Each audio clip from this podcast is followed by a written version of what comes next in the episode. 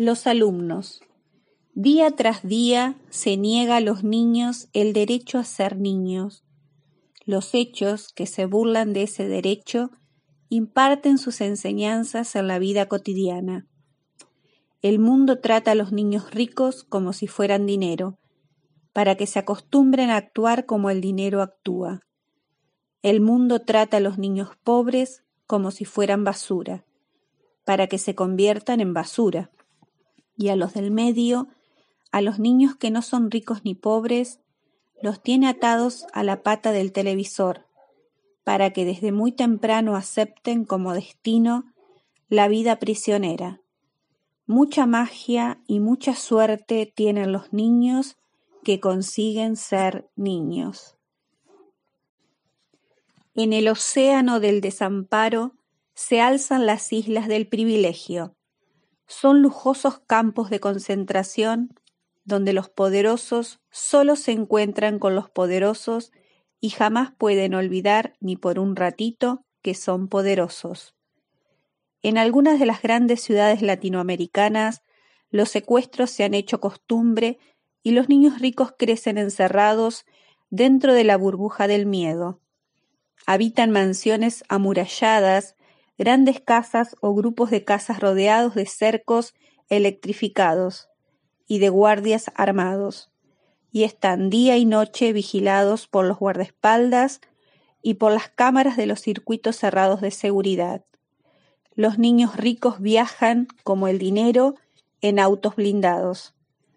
No conocen más que de vista su ciudad. Descubren el subterráneo de París o en Nueva York, pero jamás lo usan en San Pablo o en la capital de México. Ellos no viven en la ciudad donde viven, tienen prohibido ese vasto infierno que acecha su minúsculo cielo privado.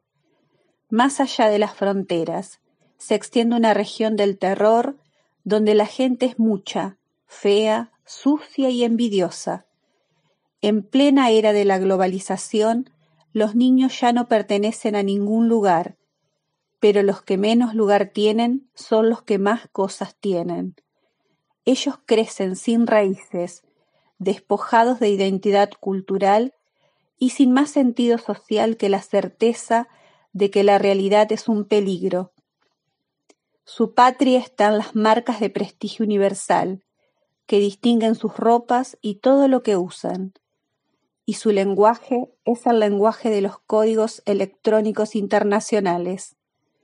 En las ciudades más diversas y en los más distantes lugares del mundo los hijos del privilegio se parecen entre sí, en sus costumbres y en sus tendencias, como entre sí se parecen los shopping centers y los aeropuertos, que están fuera del tiempo y del espacio. Educados en la realidad virtual, se deseducan en la ignorancia de la realidad social, que sólo existe para ser temida o para ser comprada.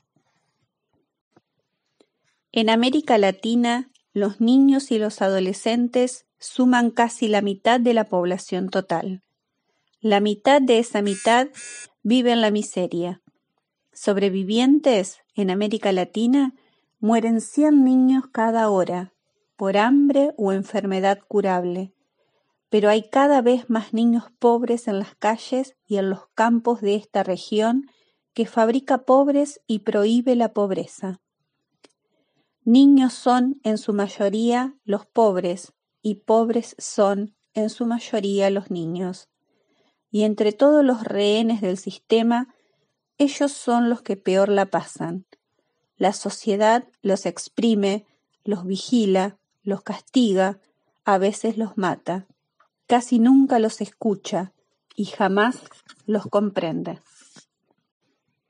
La clase media sigue viviendo en estado de impostura, fingiendo que cumple las leyes y que cree en ellas, y simulando tener más de lo que tiene, pero nunca le ha resultado tan difícil cumplir con esta abnegada tradición.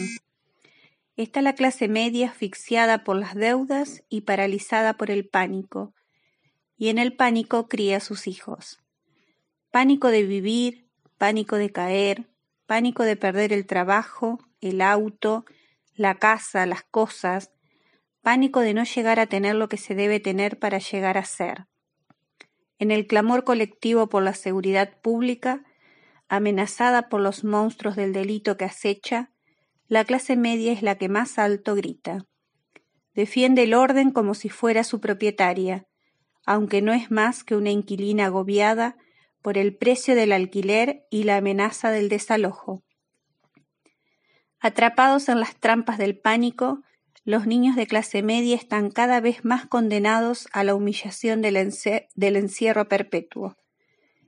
En la ciudad del futuro, que ya está siendo ciudad del presente, los teleniños, vigilados por niñeras electrónicas, contemplarán la calle desde alguna ventana de sus telecasas, la calle prohibida por la violencia o por el pánico a la violencia, la calle donde ocurre el siempre peligroso y a veces prodigioso espectáculo de la vida.